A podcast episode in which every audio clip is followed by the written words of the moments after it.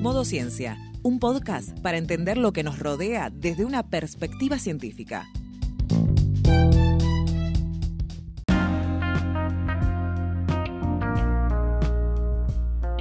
Prepárate unos mates, un té o un café, que ya activamos el modo ciencia.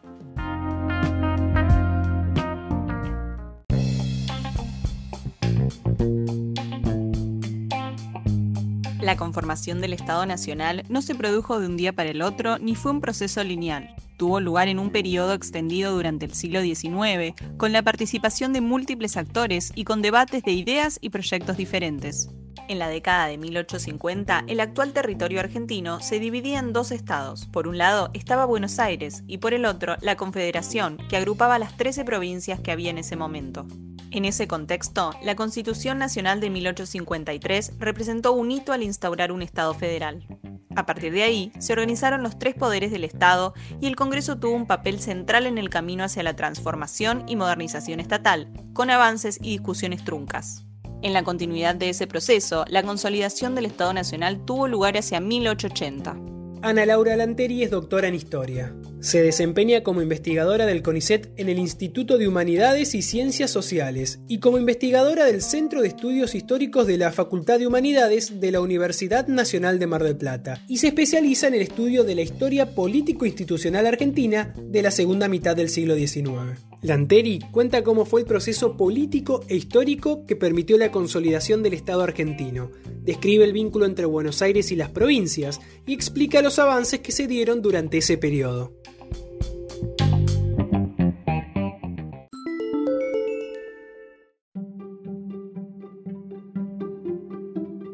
La conformación del Estado Nacional es uno de los problemas históricos centrales del siglo XIX argentino. La manera en que los historiadores estudiamos ese proceso ha sido diferente.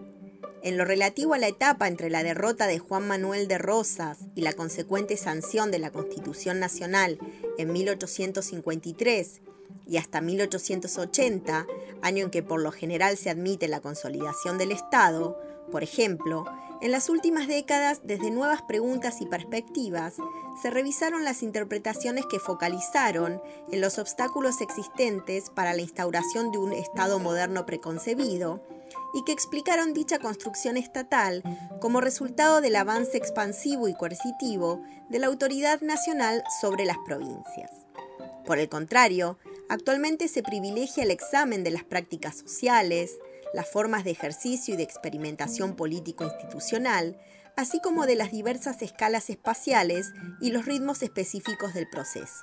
No se concibe a la formación estatal en sentido lineal, sino que se apunta a restituir su dinamismo. De manera que se abordan los múltiples actores y proyectos en juego y se orienta la lente hacia las especificidades locales, regionales e internacionales que modularon al Estado.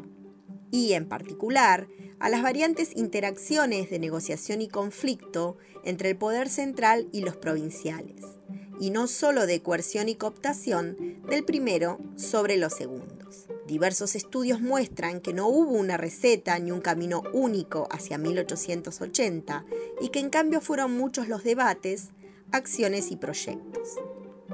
En este marco, la década de 1850 resulta central al evidenciar un problema neurálgico del siglo XIX.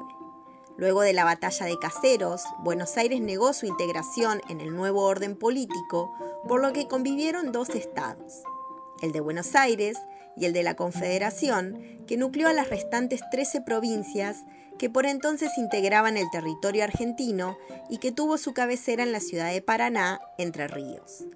Entre septiembre de 1852 y diciembre de 1861, cuando Buenos Aires venció en la batalla de Pavón, ambos estados lucharon por consolidar sus estructuras económicas y político-institucionales y por obtener la unidad y supremacía nacional.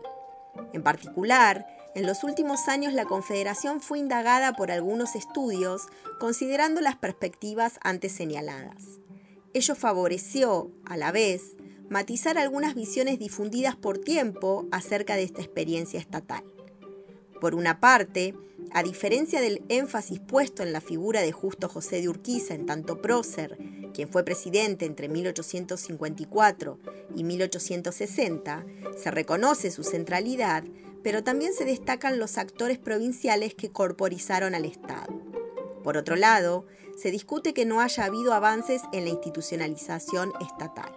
En general, muchos estudios indicaron que por disparidad con el poderío porteño, la Confederación fracasó lo que tendió a eclipsar tanto su propio desarrollo como su legado al periodo abierto en 1862. Así, se trata de recuperar su experiencia, que había quedado en buena medida desarticulada y contrastada en términos negativos respecto del Estado de Buenos Aires y del devenir nacional de las décadas posteriores.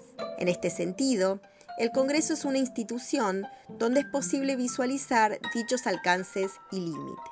Si bien se la denomina confederación, la Constitución Nacional de 1853, que con diversas modificaciones rige en la actualidad, instituyó un Estado federal.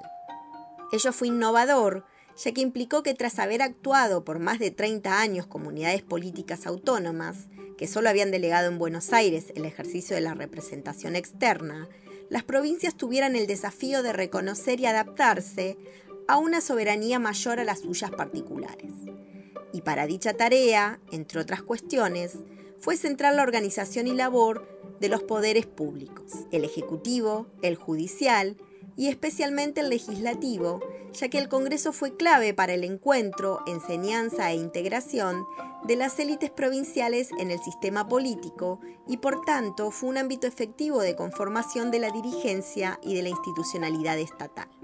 De acuerdo con la Constitución, el Congreso debía promover la reforma de la legislación según nuevos principios.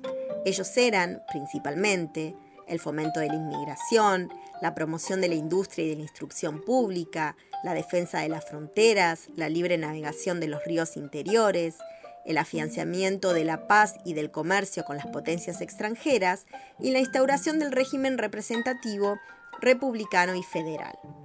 Se tuvo la intención de conformar un Estado y para ello se gestionó un proceso de transformación y modernización cuyos efectos eran impredecibles.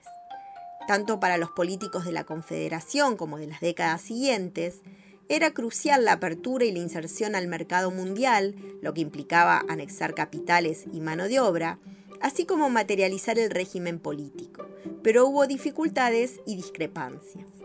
En el caso de la Confederación, se diseñó una estructura estatal, pero a la par de la lucha con Buenos Aires, se debió lidiar con la falta de recursos económicos y humanos y de hábitos y prácticas dada la reciente conformación estatal. Igualmente, las provincias tuvieron respuestas alternativas a lo sancionado por el Congreso y sus representantes no dejaron de anteponer allí también sus propios intereses. Pese a la dualidad entre el plan centralizador y modernizador y sus posibilidades reales, no fue un proyecto fallido.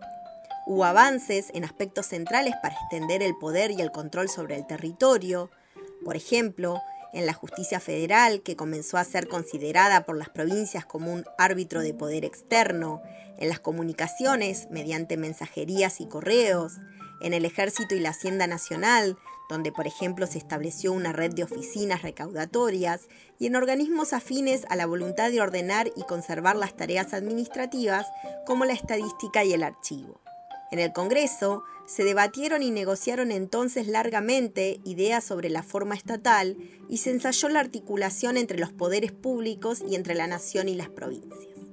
No hubo siempre acuerdos sobre las instituciones, ni tampoco un único modelo de referencia y accionar republicano y federal, cuestión que resultó extensiva a las tensiones políticas que signaron las siguientes décadas. Pese a los límites prácticos y a la imposibilidad de dirigir un Estado con sede en Entre Ríos, las provincias y sus representantes comenzaron a entenderse y a asumirse en el nuevo sistema político y lentamente el Estado Nacional fue apropiándose de atribuciones y prerrogativas de las provincias. Además, un núcleo importante continuó integrando el elenco nacional. La Confederación supuso entonces un legado de personas con saberes, de redes y de instituciones como el Congreso. Las relaciones forjadas en la década entre las provincias y con Buenos Aires, que además acordó en 1860 modificaciones a la Constitución Nacional, fueron un basamento que Bartolomé Mitre logró capitalizar desde 1862 en una nueva etapa de conformación estatal bajo hegemonía de Buenos Aires. La Confederación fue parte inicial de un proceso que encontró un punto de quiebre hacia 1880 cuando con la federalización de la ciudad de Buenos Aires se atenuó la preeminencia que había tenido la provincia homónima desde 1820 en el concierto nacional. Los debates sobre el régimen continuaron en el horizonte político y se resignifican en diversas formas y sentidos en la agenda actual. En definitiva, la experiencia de la Confederación aporta claves para reflexionar sobre las derivas de la política. La fisonomía actual del Congreso no fue siquiera imaginada por sus legisladores, aunque también debatieron sobre el pasado y buscaron fórmulas para el presente y el futuro de lo que luego sería la Argentina. Al tiempo que las interacciones entre Buenos Aires y las demás provincias significan un nudo conflictivo de nuestro federalismo.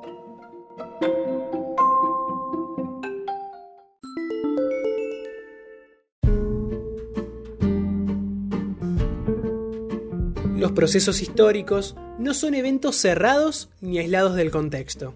Los sucesos, los debates, los avances y también los desacuerdos del periodo de conformación del Estado argentino no se agotaron entre las décadas de 1850 y 1880. Fue un proceso extendido en el tiempo que resonó en décadas posteriores. Y ese legado constituye un elemento para analizar con mayor profundidad el devenir de la historia argentina.